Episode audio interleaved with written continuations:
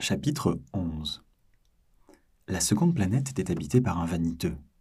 Ah ah, voilà la visite d'un admirateur s'écria de loin le vaniteux dès qu'il aperçut le petit prince. Car, pour les vaniteux, les autres hommes sont des admirateurs.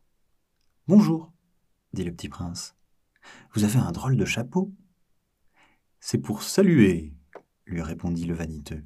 C'est pour saluer quand on m'acclame. Malheureusement, il ne passe jamais personne par ici. Ah oui?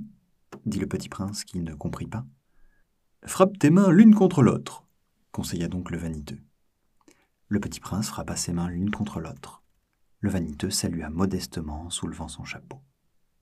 Ça, c'est plus amusant que la visite au roi, se dit en lui-même le petit prince. Et il recommença de frapper ses mains l'une contre l'autre. Le vaniteux recommença de saluer en soulevant son chapeau. Après cinq minutes d'exercice, le petit prince se fatigua de la monotonie du jeu. Et pour que le chapeau tombe, demanda-t-il, que faut-il faire? Mais le vaniteux ne l'entendit pas. Les vaniteux n'entendent jamais que les louanges. Est-ce que tu m'admires vraiment beaucoup? demanda-t-il au petit prince. Qu'est-ce que signifie admirer? Admirer signifie reconnaître que je suis l'homme le plus beau, le mieux habillé, le plus riche et le plus intelligent de la planète.